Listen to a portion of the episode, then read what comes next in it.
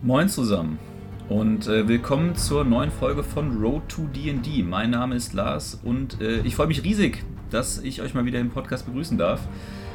Ich muss ganz ehrlich sagen, wir haben jetzt gerade Montag spät Abend vor dem Veröffentlichungstag und ich bin schon etwas mundfaul, denn ich habe jetzt gerade schon ähm, ja, gut drei Stunden, knapp vier Stunden D&D in den Knochen sozusagen. Äh, Montagabend ist unser, immer unser Spieletag und äh, dementsprechend, es gibt da ein paar Sessions ab und zu, wo ich als Spielleiter einen sehr re hohen Redeanteil habe und das war auch heute mal wieder der Fall.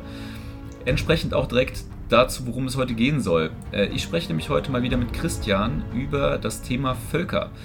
Völker sind, wie der Name schon vermuten lässt, ein signifikanter Teil der Charaktererstellung. Sprich, wenn ihr noch nicht wisst, wie ihr euch einen DD-Charakter erstellt, dann stoppt mal hier kurz, scrollt mal ein bisschen in eurer äh, iTunes oder Spotify-App äh, hier runter und hört euch Folge 3 und 4 an, das glaube ich, wo es nochmal explizit um den Charakterbogen geht und wie ihr euch einen Charakter erstellt. Dann wisst ihr nämlich so ein bisschen, äh, wo das Thema der Völker hm, höhere Relevanz hat. Äh, wir führen euch, wie gesagt, heute durch einen Teil der Völker durch. Es wird ein Zweiteiler, weil es tatsächlich eine ganze Menge Völker von D&D gibt. Und sagen euch, was so ein bisschen die ähm, Sachen sein sollten, die ihr im Hinterkopf habt, wenn ihr euch ein spezielles Volk auswählt als Volk für euren Charakter, was es für Vor- und Nachteile gibt und äh, genau, vielleicht noch den eine, ein oder anderen Trick oder Kniff bei der Charaktererstellung. Also, viel Spaß bei der Folge.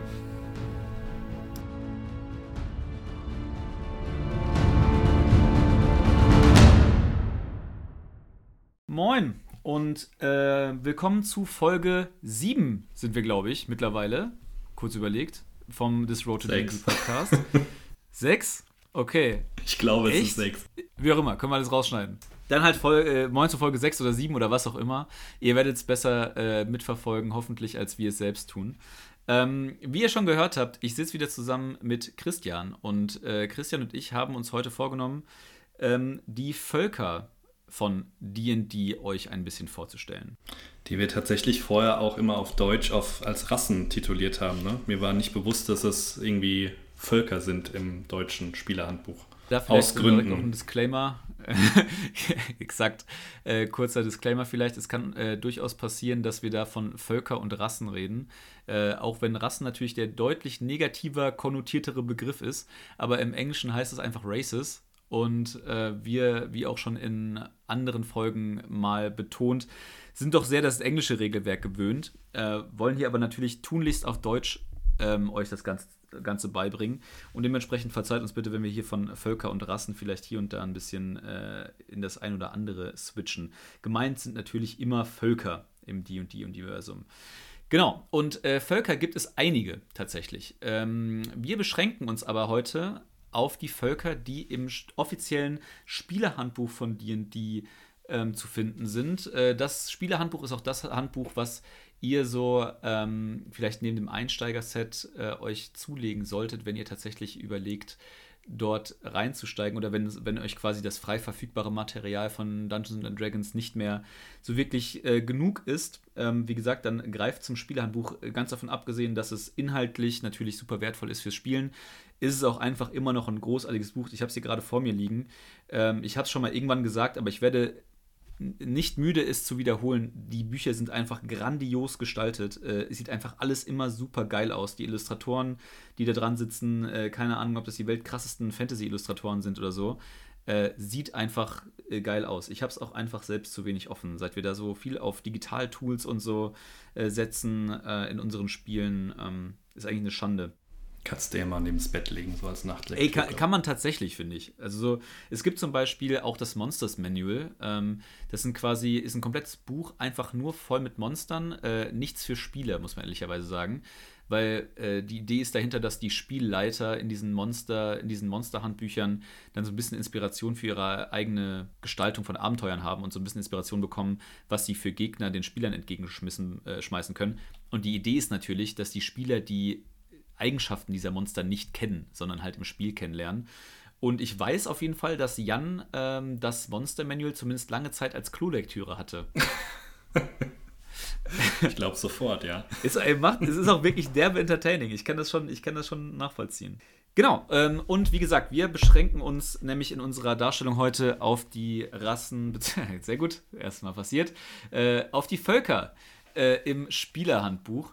Ähm, denn es gibt mittlerweile äh, zig Völker, die sich nicht im ähm, Spielerhandbuch wiederfinden, sondern in einem der zig Zusatzbücher, die es mittlerweile gibt.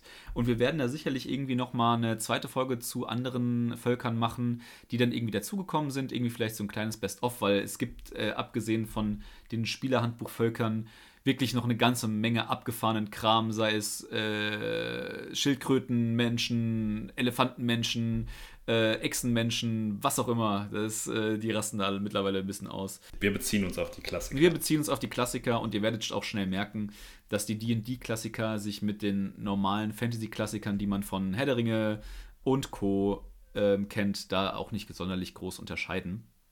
Äh, vielleicht mit den ein oder anderen Eigenarten. Aber ja, was wollen wir denn bei den einzelnen Rassen so besprechen? Ach, Völker. Völker. Verdammte Axt.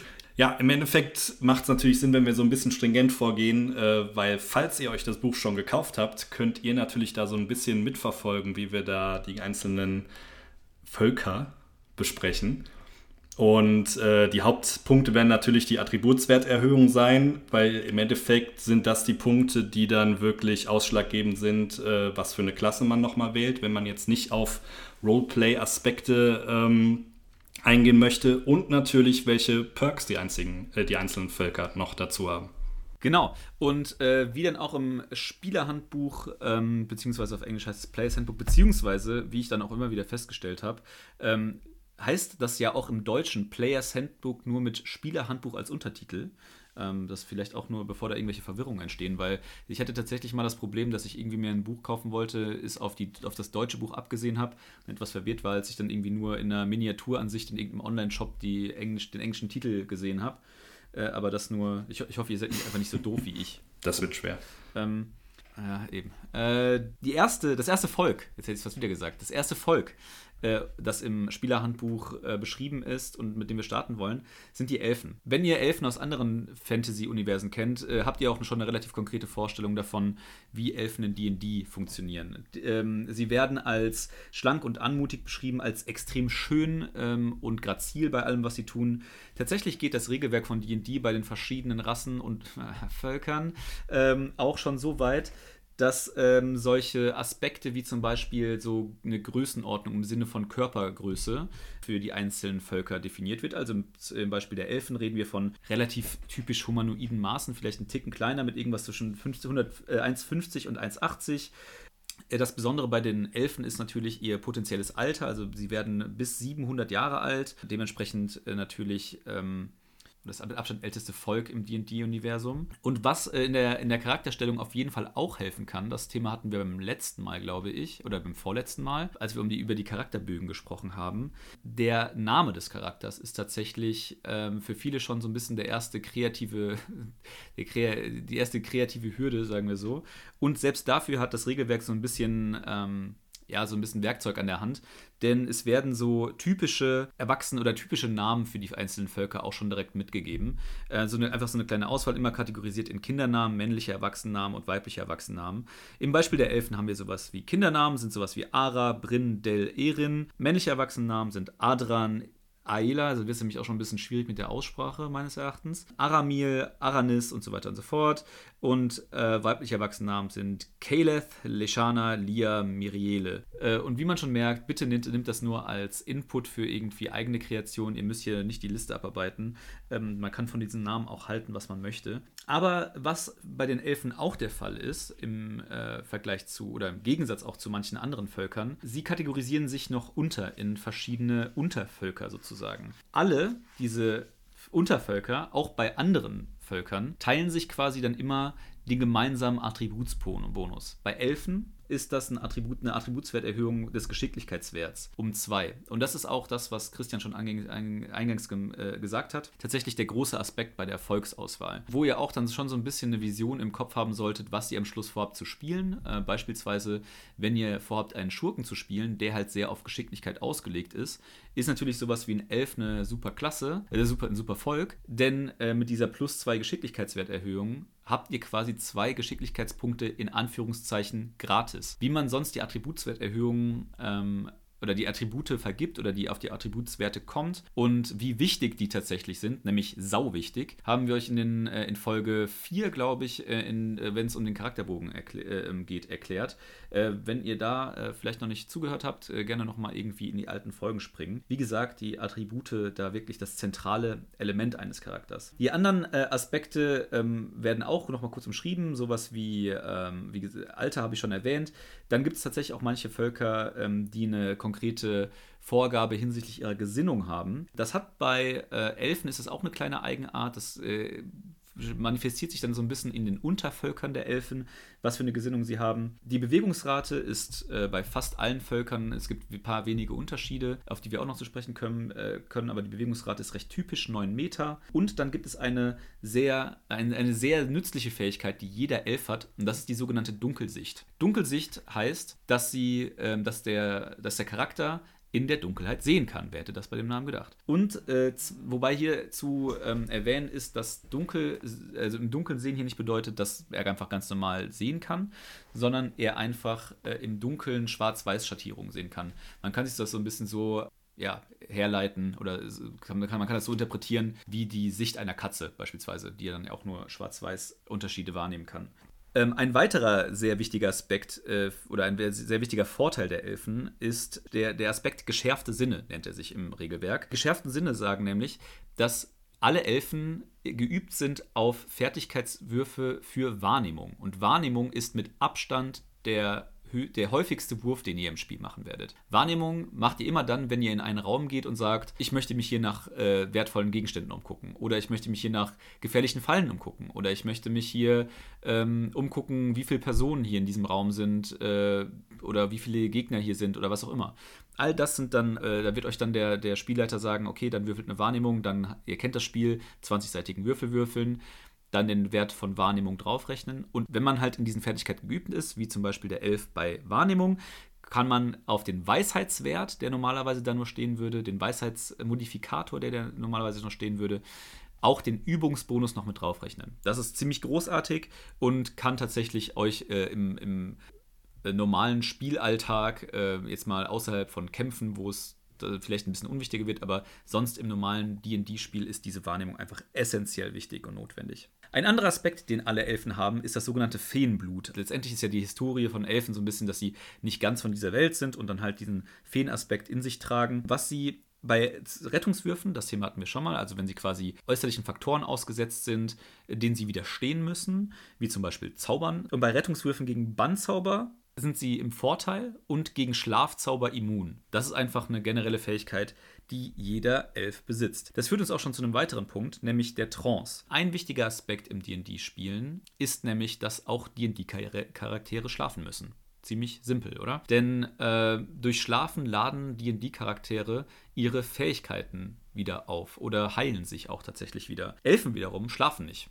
Elfen gehen einfach in eine Trance, die auch halb so lang dauert wie der Schlaf von allen anderen Wesen. Also die ähm, während so eine lange Rast nennt man das dann im D&D-Kontext. Das erklären wir euch auch noch mal ein bisschen näher. Also man muss eine lange Rast machen von acht Stunden, bis dann halt die ganzen Fertigkeiten und die ganzen Lebenspunkte wieder aufgefüllt sind oder Trefferpunkte wieder aufgefüllt sind. Dagegen müssen Elfen nur vier Stunden in die Trance gehen. Das ist halt super hilfreich, wenn man äh, irgendwie nicht acht Stunden Zeit hat, irgendwo an einem Ort zu verbringen, weil man halt irgendwie an irgendeinem unwirtlichen Ort der Welt ist und äh, da irgendwie aufpassen muss, dass da irgendwie nicht, was weiß ich, man dauernd von irgendwelchen Halunken überfallen wird. Dann ist, der, dann ist es immer sehr gut, einen Elf in der Gruppe zu haben, der halt eben äh, nur die Hälfte des Schlafes braucht und entsprechend wach halten kann. Sprachen auch rassenabhängig ähm, und sind auch eine Eigenschaft, äh, die aber tatsächlich relativ standardisiert ist. Ich meine, aber da ist auch ein bisschen ein Sternchen hinter, dass jede Rasse die Fähigkeit hat, ähm, eine, also die, die Sprache der eigenen Rasse zu sprechen, Gemeinsprache und meistens hat man die Möglichkeit in der Charakterstellung noch eine weitere Sprache zu lernen die man dann halt irgendwie äh, am besten im besten Fall in Zusammenarbeit mit dem Spielleiter irgendwie aussucht, sodass es halt auch in dem Abenteuerkontext vielleicht ein bisschen Sinn macht. Es macht jetzt nicht irgendwie nicht so einen mega Mehrwert, wenn man irgendwie die als Sprache, was weiß ich, drakonisch spricht äh, in einer, in einer Welt oder in einer Gegend oder in einem Abenteuer, wo man nicht auf einen einzigen Drachen treffen wird. Ähm, das ist dann halt so ein bisschen verschwendet. Und dann, wie gesagt, oder wie schon angekündigt, bei Elfen gibt es Untervölker, die sich nochmal explizit unterscheiden. Das, was ich gerade beschrieben habe, gilt aber für sie alle und wird quasi nur um zusätzliche Fähigkeiten erweitert. Genau, vielleicht sollte man dazu sagen, man kann dann in dem Fall, also es gibt drei Untervölker im äh, Players Handbook, das sind einmal Hochelfen, Waldelfen und Dunkelelfen. Das heißt aber, ihr spielt auf jeden Fall einen von denen, wenn wir jetzt von den Regeln hier ausgehen. Es ist nicht, dass man dann irgendwie den Elf spielt. Also es ist auf jeden Fall einer der äh, Untervölker, den müsst ihr nehmen quasi.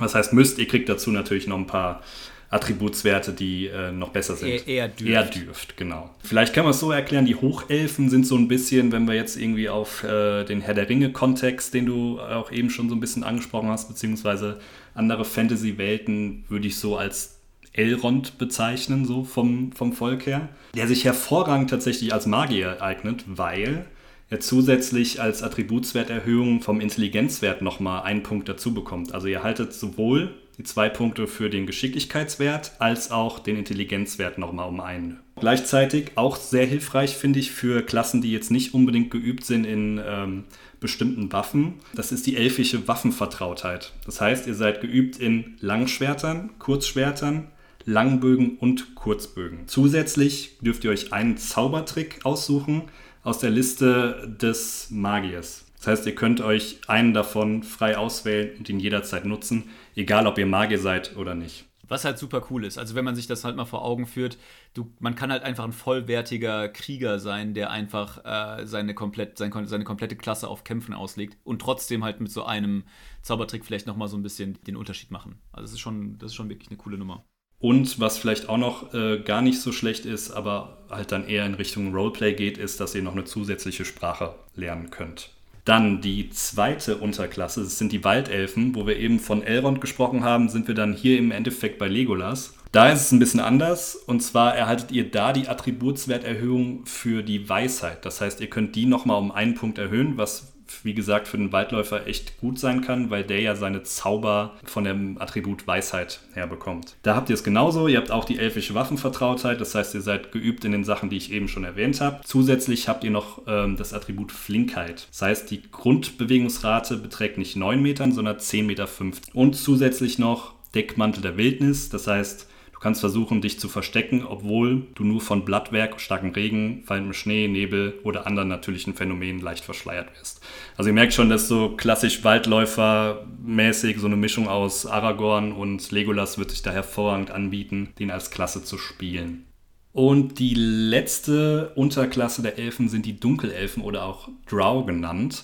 Das ist tatsächlich so einer der bekanntesten D&D-Charaktere ähm, ist, glaube ich, ein Dunkelelf, würde ich sagen. Also Dritzte Urden ist gefühlt überall irgendwie in der Fantasy-Welt so ein bisschen zumindest ein Begriff. Also zumindest also tatsächlich, tatsächlich kenne ich auch diverse Leute, die weder mit D&D was zu tun hatten, äh, noch irgendwie große Fantasy-Filme-Fans sind, aber die sehr viele Romane gelesen haben und es gibt, glaube ich, eine 30.000 Serien lange mhm. Buchreihe rund um diesen Protagonisten Drist Duurden ähm, mit sehr vielen Konsonanten, wenn man sich das gerade mal überlegt. Ähm, und äh, das, also ich weiß wirklich, ich weiß nicht, wie viele Bücher es da gibt. 20, 25, schreibt er das immer noch, was weiß ich. Also er lebt zumindest noch. Ich glaube, er schreibt es immer noch tatsächlich.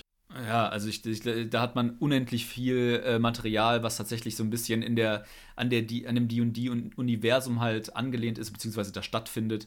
Ähm, da hat, das hat jetzt wenig mit dem Regelwerk an sich zu tun, aber äh, also das, da, da, lernt man jetzt nichts über das Regelwerk in dem Sinne, aber es sind durchaus unterhaltsame äh, Romane. Ich habe sie tatsächlich nie gelesen, aber Empfehlungen, es gibt ganz viele davon auch auf Spotify als Hörbücher, die auch ganz nett gemacht sind. Also erwartet da jetzt keine tiefgreifende Literatur, aber äh, für so ein bisschen Fantasy-Spaß zwischendurch ist das allemal genau. R.A. Salvatore, wer danach suchen möchte, nach dem Autor.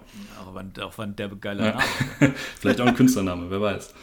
Ähm, ja, genau. Also, ähm, Dunkelelfen sind im Prinzip die bösen Elfen eigentlich die, soweit ich weiß, unter der Erde auch leben, von der äh, Story Arc von den Dunkelelfen her. Die erhalten einen Charisma-Wert-Bonus von plus 1 als Attributswerterhöhung, können logischerweise, da sie unter der Erde leben, überlegende Dunkelsicht benutzen. Das heißt, sie haben eine Dunkelsicht von 36 Metern, sind aber gleichzeitig empfindlich gegenüber Sonnenlicht. Das heißt, jegliche Angriffswürfe oder jegliche Wahrnehmungswürfe bzw. Würfe, die mit Weisheit zu tun haben, sind immer im Nachteil, wenn sie im Sonnenlicht stehen. Zusätzlich haben sie aber noch äh, Drow-Magie. Das heißt, sie beherrschen den Zaubertrick Tanzende Lichter und können ab Stufe 3 nochmal Feenfeuer wirken. Zusätzlich auf Stufe 5 noch den Zauber Dunkelheit. Und da muss man echt sagen, also während Dunkelheit tatsächlich so ein bisschen, also Dunkelheit macht ziemlich genau das, was ihr euch vorstellt, was Dunkelheit tut, es macht dunkel. Auf magische Art und Weise und man kann im Normalfall halt nicht durchsehen, außer man hat halt diese Fähigkeit der überlegenen Dunkelsicht. Die ähm, Stufe 3 Fähigkeit äh, Feenfeuer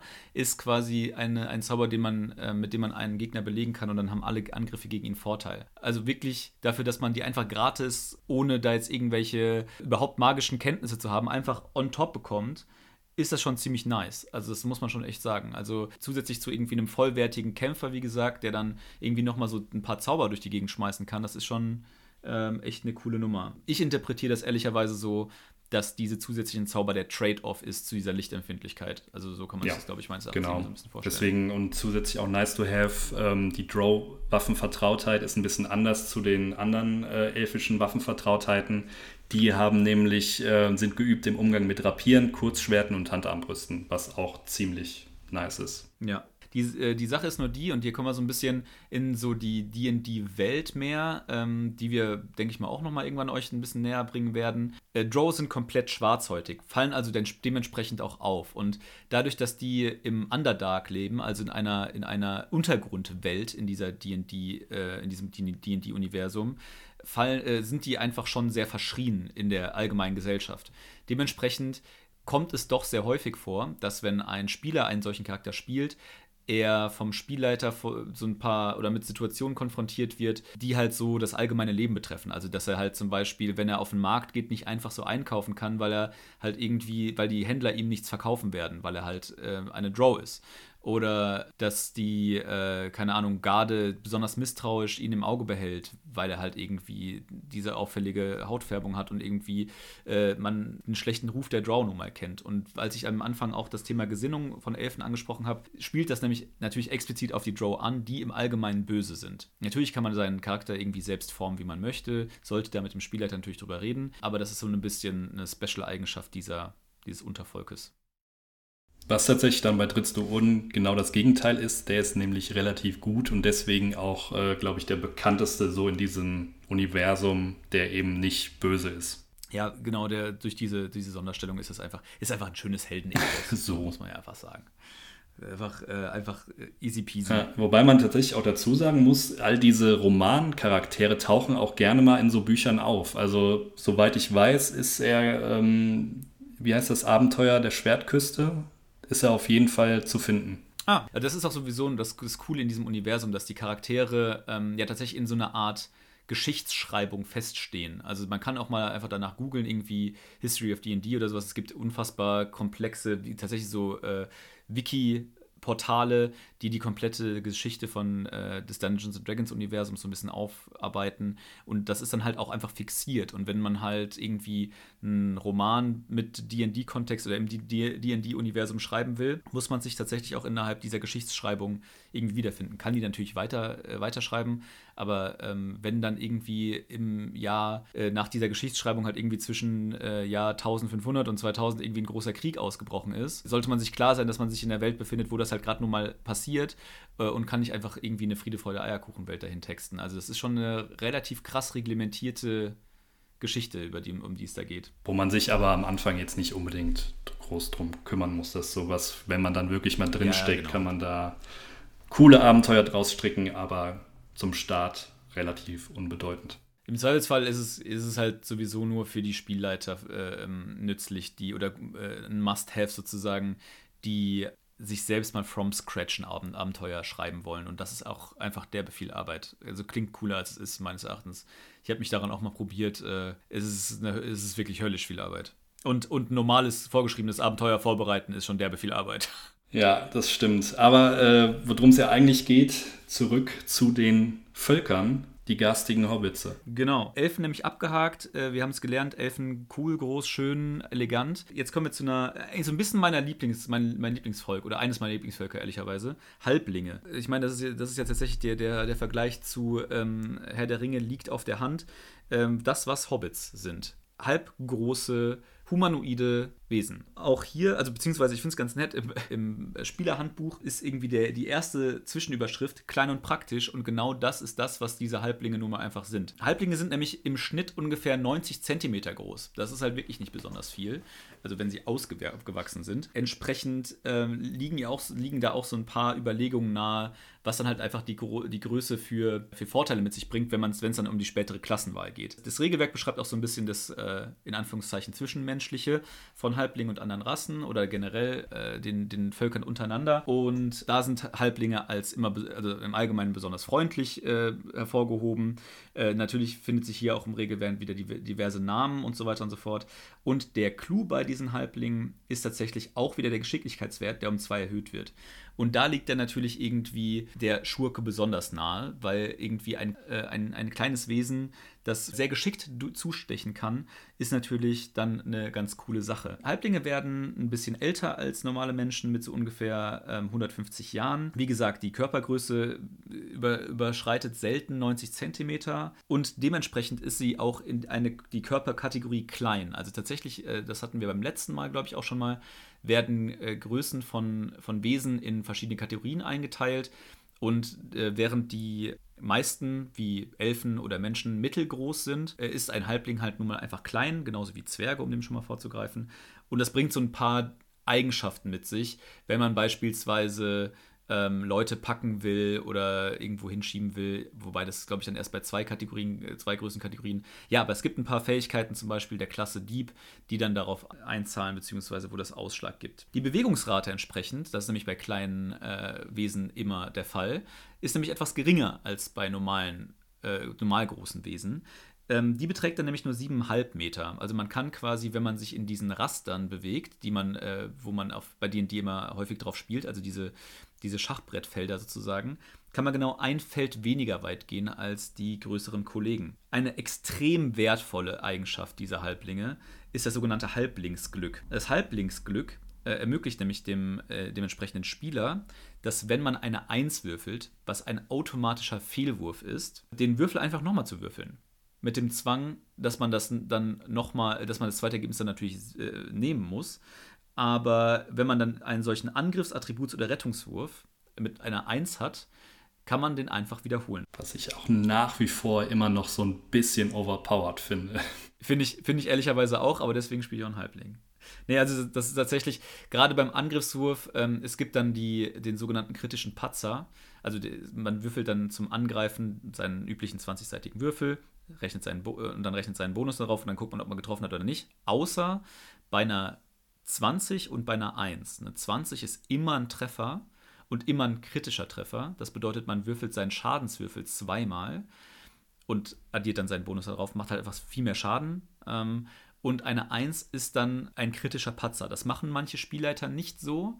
Ich persönlich bin da großer Fan von, ehrlicherweise, weil man dann so ein bisschen die Situation verändern kann und irgendwie so ein bisschen so einen gewissen äh, Zufallsaspekt mit reinbringen kann. Beispielsweise könnte man sagen, dass wenn man eine 1 würfelt bei einem Angriff, statt den Gegnern einfach nur nicht zu treffen, äh, einem die Waffe aus der Hand gleitet und irgendwie ein paar Meter weiter auf den Boden fällt und der Spieler erstmal dahin laufen muss, um sie wieder aufzuheben. All solche Sperenzien kann man dann irgendwie ganz cool da reinbringen, um dann so ein bisschen so einen so äh, Kampf ein bisschen interessanter und agiler zu gestalten. Außer halt, man hat einen Halbling dabei, der einfach bei sowas dann neu würfeln darf. Das ist dann ein bisschen bitter. Ein weite, eine weitere Fähigkeit von Halblingen im Allgemeinen ähm, ist die Tapferkeit. Um, auch da äh, lässt sich das recht gut mit Herr der Ringe ehrlicherweise vergleichen, finde ich. Denn ein Halbling ist immer dann im Vorteil, wenn er Rettungswürfe gegen verängstigt machen muss. Also verängstigt ist ein Zustand, den man bei Dungeons Dragons einnehmen kann, der aufgrund von beispielsweise einem Zauber ähm, oder eigentlich nur einem Zauber, außer der Spielleiter denkt sich irgendwas Roleplay mäßiges aus, warum jetzt irgendwie man besonders viel Angst hat in dieser Situation. Und der, der Charakter ist halt bei Rettungswürfen gegen diesen Zustand im Vorteil. Auch sehr, sehr mächtig. Dann ein weiterer Aspekt ist Halblingsgewandtheit, was dem Halbling ermöglicht, durch Bereiche durchzulaufen, die von Kreaturen eingenommen werden, die eine Größenkategorie größer ist. Also eben schon darüber geredet, ein Mensch oder ein Elf beispielsweise ist eine Kategorie größer. Und wenn ich mich jetzt einfach hinter diese Person bewegen möchte, oder einfach durch sein Feld durch, wenn man wieder in, dieser, in diesem Schachbrettmuster denkt, dann kann man da einfach durchgehen, ohne dass man irgendwie groß fragen muss oder, oder ob man das, dass man Sorgen haben muss, dass, dieses, äh, dass das Wesen einem im Weg steht, sozusagen. Und auch hier haben wir tatsächlich wieder Unterarten. Wie gesagt, es haben nicht alle Völker Untervölker sozusagen, aber auch beim Halbling ist das der Fall. Ja, und hier ist tatsächlich ein bisschen leichter gestrickt als bei den Elfen. Im Endeffekt gibt es nämlich nur zwei Stück, einmal die Leichtfüße und einmal die stämmigen Halblinge. Klingt auch sehr wieder nach Herr der Ringe mit äh, Sam dem Stämmigen. Bei den Leichtfüßen ist es tatsächlich so, dass der Charismawert auch noch um einen Punkt erhöht wird und zusätzlich haben die angeborene Verstohlenheit. Das heißt, sie können versuchen, sich zu verstecken, wenn sie nur von einer Kreatur verschleiert werden. Das haben wir gerade eben ja auch schon angesprochen. Das heißt, wenn irgendwo eine Kreatur vor dir steht, die eine Größenkategorie größer ist als ein Halbling, könnte der Spieler sagen, hey, ich möchte mich hinter dem verstecken. Auch sehr gut natürlich dann, wie eben angesprochen, für die Diebe. Bei den Stämmigen ist es tatsächlich so, dass die logischerweise ein bisschen bessere Konstitution haben und deswegen da auch einen Punkt drauf bekommen bei den Attributswerterhöhungen. Zusätzlich sind sie unempfindlich gegen Gift. Das heißt, sie sind bei Rettungswürfen gegen Gift immer im Vorteil und erhalten zusätzlich Resistenz gegen Schaden bei Giften. Tatsächlich macht das diesen ähm, stämmigen Halbling äh, so ein bisschen zu so einem Hybrid zu, hin zum Zwerg, muss man ja sagen. Der, zu dem kommen wir auch noch später, aber da werdet ihr feststellen, dass es da so ein paar Annäherungen dann durch diese, dieses Untervolk gibt. Ja. Definitiv. Dann mache ich mal weiter mit der mit der mit Abstand langweiligsten, mit dem mit Abstand langweiligsten Volk, was es im D&D-Universum gibt. Und das sind Menschen. Menschen sind nun mal einfach Menschen. Aber dafür am vielfältigsten in dem, was du daraus genau machen kannst. Genau das nämlich. Also das, das ist auch quasi das, womit, diese, äh, womit dieses Volk oder diese, ja, dieses Volk so ein bisschen wirbt, ähm, besonders vielfältig einsetzbar zu sein. Auch hier wird so ein bisschen unterschieden im Regelbuch zwischen verschiedenen Völkern, die dann sich aber nur in ihrer Art und Weise aufzutreten und ihren Namen so ein bisschen unterscheiden. Und von den letztendlichen Werten unterscheiden sie sich nicht, äh, wie jetzt zum Beispiel bei Elfen oder Halblingen eben gehört. Die Aspekte vom Menschen sind nämlich, dass die Attributswerterhöhung anders verläuft so ein bisschen als bei anderen Völkern, denn wir haben ja eben gehört, wir haben äh, beim Elfen quasi eine, eine, eine, Attributswerterhöhung von allen Elfen um zwei Geschicklichkeit gehabt, plus dann einen Punkt äh, in Abhängigkeit der entsprechenden, des entsprechenden Untervolkes. Das gleiche eigentlich auch beim Halbling. Sprich, wir haben eine, eine Attributswerterhöhung um zwei und eine weitere Attributswerterhöhung um eins. Eine Attributswerterhöhung um zwei ist natürlich extrem mächtig und das gleicht der Mensch insofern so ein bisschen aus, dass er alle Attributswerte um einen erhöht. Also er hat keinen Bonus um zwei und das ist schon insofern fair, dass eine Attributswerterhöhung um zwei bei einem Attributswert deutlich äh, mächtiger ist als zwei Attributswerterhöhungen um eins, mal so, mal so gesagt. Aber wie gesagt, es ist schon extrem, trotzdem extrem wertvoll, wenn man diese Attributswerterhöhung natürlich auf jeden seiner Attribute bekommt. Und dementsprechend, wie gesagt, der Mensch als Volk auch extrem vielfältig einzusetzen. Ansonsten ist dem Mensch, glaube ich, nicht so viel ähm, zu sagen. Ich glaube, jeder von den Zuhörern, von euch Zuhörern kennt Menschen, und so sind sie dann auch in DD. Eine Sache wäre dazu tatsächlich noch zu sagen, weil sie könnten nämlich statt dieser Attributserhöhung bei allen Attributen auch einfach sagen, hey, ich möchte nur zwei Attribute um einen Punkt erhöhen und stattdessen ein zusätzliches Talent wählen. Das haben wir, glaube ich, noch. Jetzt hast du mir das natürlich Entschuldigung. Bist du sehr traurig?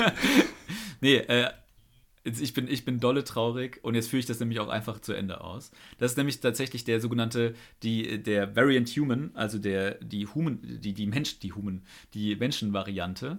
Ähm, und das ist nämlich der Punkt, man kann nur sich dazu entscheiden, das muss man allerdings mit dem Spielleiter abklären, weil es kann tatsächlich so ein bisschen Game-Breaking sein, meines Erachtens. Und zwar, man kann sich nämlich entscheiden, statt, mal, statt dass man alle Attribute um einen erhöht, nur zwei Attribute, um einen zu erhöhen und dafür dann stattdessen ein Talent zu wählen. Ähm, ein Talent ist was, wo wir mit Sicherheit nochmal eine eigene Folge drüber machen werden. Ein Talent ist nämlich tatsächlich, wie der Name schon äh, vermuten lässt, etwas, wo man besonders talentiert drin ist. Zum Beispiel nämlich eine komplett andere oder neue Art von Waffen zu tragen oder äh, besonders aufmerksam zu sein und entsprechend einen riesigen Bonus bei den ersten Initiativewürfen zu bekommen, wenn man in einen Kampf eintritt oder ähnliches. Die sind unfassbar mächtig und deswegen ist das auch im Spielleiterhandbuch so ein bisschen als Sonderregel markiert, die man auf jeden Fall mit seinem Spielleiter absprechen muss. Denn ich muss ganz ehrlich sagen, ich persönlich als Spielleiter sehe da immer so ein bisschen das Potenzial, dass es Game-Breaking sein kann und man, weil diese Talente tatsächlich extrem, extrem mächtig sind. Und wenn man das irgendwie Spielern ab Level 1 schon ermöglicht, diese, einen Zugriff auf, diesen Talenten, auf diese Talente zu bekommen, ist es meines Erachtens extrem viel mächtiger als nur diesen einen Attributspunkt, den man dann weniger hat als die sonstigen Völker. Ähm, wie gesagt, da einfach mit dem, äh, mit dem Spieler darüber reden und zusätzlich äh, erhält der Spieler dann auch noch eine Übung in der Fertigkeit, in einer Fertigkeit seiner Wahl. Die, das Übungsthema hatten wir das letzte Mal schon äh, erklärt, dass, äh, also auf den, oder das bei den, bei den Folgen, wo wir euch den Charakterbogen beschrieben haben. Fertigkeiten sind so Sachen wie Verstecken, Wahrnehmung, bla bla bla, wo ihr dann immer schön mit eurem 20-seitigen Würfel würfelt und dann in dieser Liste guckt, was da für ein Wert steht und den dann addiert. Und da könnt ihr quasi einfach eine aussuchen, in der ihr dann geübt seid, was bedeutet, dass ihr euren Übungsbonus, der ebenfalls auf eurem Charakterbogen steht, über den Fertigkeiten, noch mit darauf addieren könnt, wenn ihr dann darauf würfelt. Also nochmal mächtiger. Also wie gesagt, dieser, ich bin da sehr äh, zurückhaltend, was diese diese Variante des Menschen angeht. Ähm, ich würde es wahrscheinlich in den meisten Fällen nicht erlauben, äh, diese Regel zu spielen, aber da kann sich dann jeder selbst ein Bild von machen. Ja, es gibt ja auch die Möglichkeit, nur bestimmte Talente dann zuzulassen, anstatt jetzt wirklich alle Talente zuzulassen, weil manche sind genau. tatsächlich wirklich übermächtig, wo man dann teilweise sogar noch eine Attributswerterhöhung dazu bekommt zu dem Talent und andere sind ja semi-nützlich und gehen eher so auf Roleplaying-Sachen, aber das kann man dann ja, wie gesagt, schon dann nochmal intern besprechen. Ja, guter Punkt, genau. Ja, dann kommen wir tatsächlich schon zu den Zwergen. Klein und robust, wie äh, das in Herr der Ringe heißt, und geborene Sprinter. Bei D&D ganz, ganz, ganz kurz, ganz kurz, um da reinzugrätschen. Wir hatten Weltklasse-Momente in äh, in unserer in unserer D&D-Runde nämlich, wo wir das Thema verängstigt vorhin schon hatten. Ist es nämlich tatsächlich so, dass wir in der, in der Runde, in der wir gespielt haben, einen Zwerg hatten, der verängstigt wurde durch einen äh, Zauber eines Gegners. Und das bedeutet, dass der Charakter, der verängstigt ist, seine komplette Bewegungs ähm, äh, oder seine komplette Bewegungsaktion dafür aufwenden muss, so weit wie möglich von dem Objekt oder von der Person wegzukommen, die ihn verängstigt hat. Und man hat dann danach immer wieder die Möglichkeit, mit einem Rettungswurf dieser, dieser, dieser Angst zu widerstehen und wieder normal zu werden. Und ich weiß nicht, wie häufig dieser Spieler diesen Rettungswurf versemmelt hat und der wirklich dieser Zwerg in allerbester Gimli-Manier, ich glaube, über sieben oder acht Runden einfach nur durch die Gegend gesprintet ist. Von dem Weingut, auf dem wir uns da bewegt haben, runter in die Weinberge und er lief und lief und lief. Das war ziemlich Weltklasse. Aber äh, kein Wunder, weil die jetzt die komplett gute Überleitung. Zwerge haben nämlich auch eine gute Konstitution. Boom. Boom. Abgeliefert. Nämlich um zwei Punkte wird das Attribut erhöht bei Zwergen. Und zusätzlich werden sie ungefähr zwischen 50 und 350 Jahre alt. Was heißt zwischen 50, ab 50 Jahren gelten sie als erwachsen. Werden logischerweise, da sie Zwerge sind, zwischen 1,20 und 1,50 groß und sind trotzdem im Gegensatz zu Halblingen natürlich ein bisschen schwerer, nämlich ungefähr 150 Pfund. Genau, und anders als es Lars gerade eben gesagt hat, zählen sie nämlich nicht zu, den, zu der Größenkategorie klein wie die Halblinge, sind nämlich ein klein bisschen größer und sind deswegen mittelgroß, haben aber die gleiche Bewegungsrate. Das heißt, ihr habt auch nur 7,50 Meter, wenn ihr einen Zwerg spielt, was aber vollkommen ausreichend ist in den meisten Fällen. Sorry für meine Lügen. Unsere Hörer müssen die Wahrheit erfahren. okay. Ähm, genau, und sie haben zusätzlich natürlich auch, wie Elfen, da sie ja auch gerne mal unter Tage arbeiten, ähm, Dunkelsicht. Denn Zwerge haben handwerkliches Geschick, das heißt, sie sind geübt mit jeglichen Werkzeugen, die die Berufe Braumeister, Schmied oder Steinmetz umfassen. Und zusätzlich haben sie bei jeglichen Würfen, die irgendwas mit Stein zu tun haben, das Ganze heißt Steingespür, haben sie einen Vorteil. Das heißt, sind ähm, darin geübt, irgendwelche Steinarbeiten zu erkennen oder wenn jetzt irgendein Gebäude aus Stein da ist, wissen sie genau, okay, wann wurde das vielleicht gebaut. Äh, in sowas sind sie geübt und dürfen da anstatt dem einfachen Übungsbonus den doppelten addieren. Das ist ganz cool, nämlich zum Beispiel bei so Sachen jetzt nicht einfach nur eine, eine Höhlenwand anzugucken und zu sagen, ey, das hat mal jemand vor 500 Jahren hier reingemauert, sondern ähm, wo das zum Beispiel in meinen Abenteuern schon relevant wurde, ist zum Beispiel, wenn eine Burg infiltriert werden soll und dann der Zwerg sich mal anguckt, wie das Gemäuer der schon echt in die Tage gekommenen Burg geschaffen ist, sodass man vielleicht Schwachstellen im Mauerwerk ausmachen kann, wo man dann entweder vielleicht gut hochklettern kann oder es gegebenenfalls sogar einreißen kann. Also solche Geschichten sind dann auch ganz, ganz cool oder man hat vielleicht eine, äh, oder man kann als Spielleiter auch mal so einen, äh, so einen Wurf geben, wenn man vielleicht irgendwie Spuren in Stein oder sowas oder irgendwelche Kratzspuren in Stein oder sowas interpretieren will, ähm, da gibt es dann für den Spielleiter auf jeden Fall ein paar, ein paar Anknüpfungspunkte. Nichtsdestotrotz kann ich jedem Zwergen spielenden Spieler auch nur empfehlen, den Spielleiter darauf hinzuweisen, weil das ist auf jeden Fall so ein Talent, was dann auch so ein Spielleiter mal gerne mal verdrängt, kann ich aus eigener Erfahrung sagen. Ja. ja, aber das ist ja ein gutes Beispiel, wie man allgemein so gewisse Sachen von den Völkern noch äh, ins Roleplay oder auch dann nützlich tatsächlich dann umsetzen kann. Ja, genau. Also so ein paar Sachen kann man, können, lässt sich auch nicht wegdiskutieren. Also ähm, es, es, gibt immer so ein paar Fähigkeiten auch innerhalb des D&D-Universums, die wirklich sehr, sehr geringe oder sehr, sehr wenige Anwendungsfälle haben. Äh, aber wie gesagt, das gehört dann auch so ein bisschen zu der Kreativität, sowohl von Spieler als auch Spielleiter. Ja. Genau, um das Ganze dann, dann mal abzuschließen, beziehungsweise um das ganze Allgemeine zu den Zwergen abzuschließen. Ähm, die zwei letzten Sachen, die sie noch haben, ist zwergische Unverwüstlichkeit. Das heißt, sie sind bei Rettungswürfen gegen Gifte im Vorteil und besitzen Resistenz gegen den Schaden, ähnlich wie bei den Halblingen. Und sie haben zwergisches Kampftraining, was noch ein bisschen krasser ist als bei den Elfen, weil die sind jetzt hier geübt mit Streitäxten, Beilen, leichten Hämmern und Kriegshämmern. Das heißt, da kann ordentlich Schaden verteilt werden. Was wiederum auch ganz cool ist, also gerade diese, äh, diese Übungen mit, also mit bestimmten Waffen laden halt immer ganz gut dazu ein, irgendwie das mit einer konträren Klasse zu vermischen, finde ich. Also mir, mir persönlich macht das immer eigentlich relativ viel Spaß, dann irgendwie eine, eine Rasse zu wählen, die irgendwie aus der Rasse heraus schon äh, geübt ist mit bestimmten Waffen und dann eine Klasse zu wählen, die eigentlich nicht mit solchen Waffen hantieren würde. Beispielsweise jetzt mal irgendwas in die, irgendwas in die Luft gesprochen, könnte man halt äh, mit einer solchen Kombination einen Magier spielen, der einen Kriegshammer in der Hand hat was schon ein ganz cooles Bild abgibt. Ob das jetzt so sinnvoll ist, statistisch gesehen, ist ein ganz, steht auf einem ganz anderen Zettel. Cool sähe es auf jeden Fall aus. Und auch die Zwerge haben tatsächlich äh, zwei Untervölker, über die wir noch kurz reden wollen. Und das sind einmal die Gebirgszwerge und die Hügelzwerge.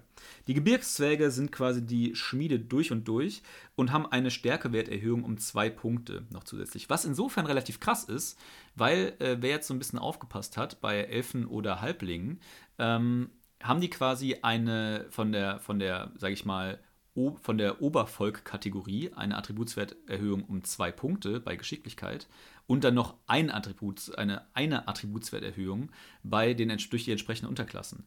Während tatsächlich jetzt hier bei den Zwergen ähm, die Zwerge per se eine, eine Attributswerterhöhung von 2 auf Konstitution haben und die Gebirgszwerge nochmal 2 auf Stärke.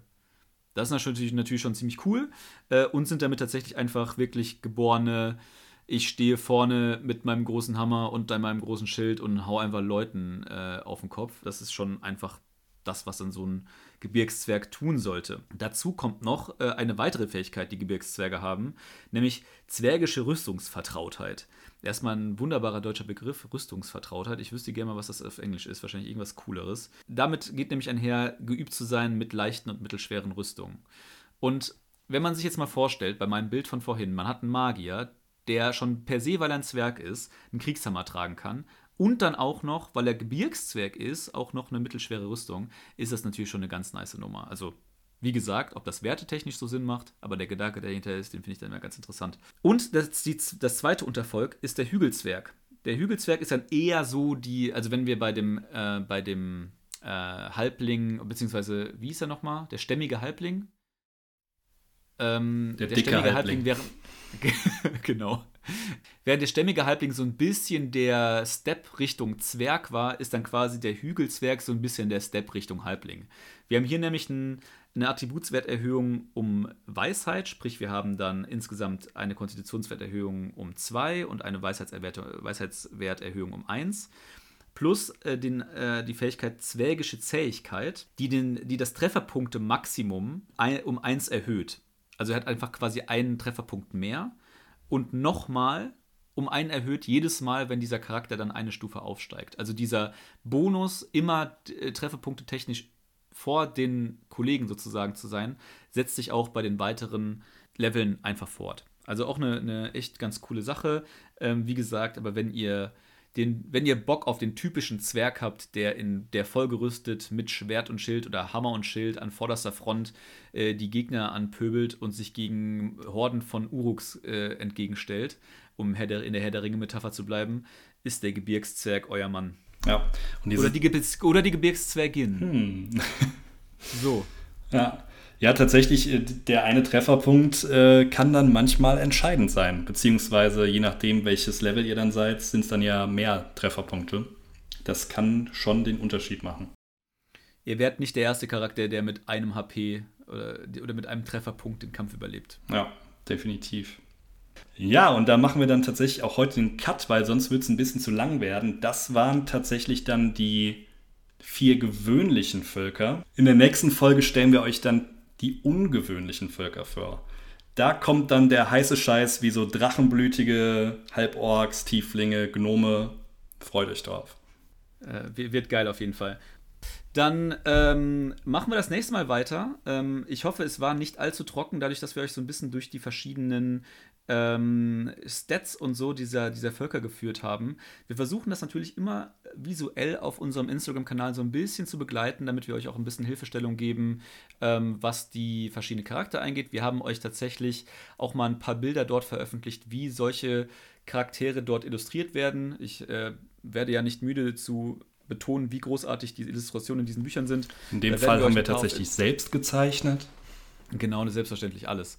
Und ähm, das wollen wir euch, da wollen wir euch natürlich, ein bisschen teilhaben lassen, ähm, zumindest mal in unseren Stories, damit der, damit Wizards of the Coast da nicht so ganz was viel von mitbekommt. Folgt dem Kanal gerne ähm, Road to D&D, R2DND auf Instagram. Ähm, da werdet ihr geholfen.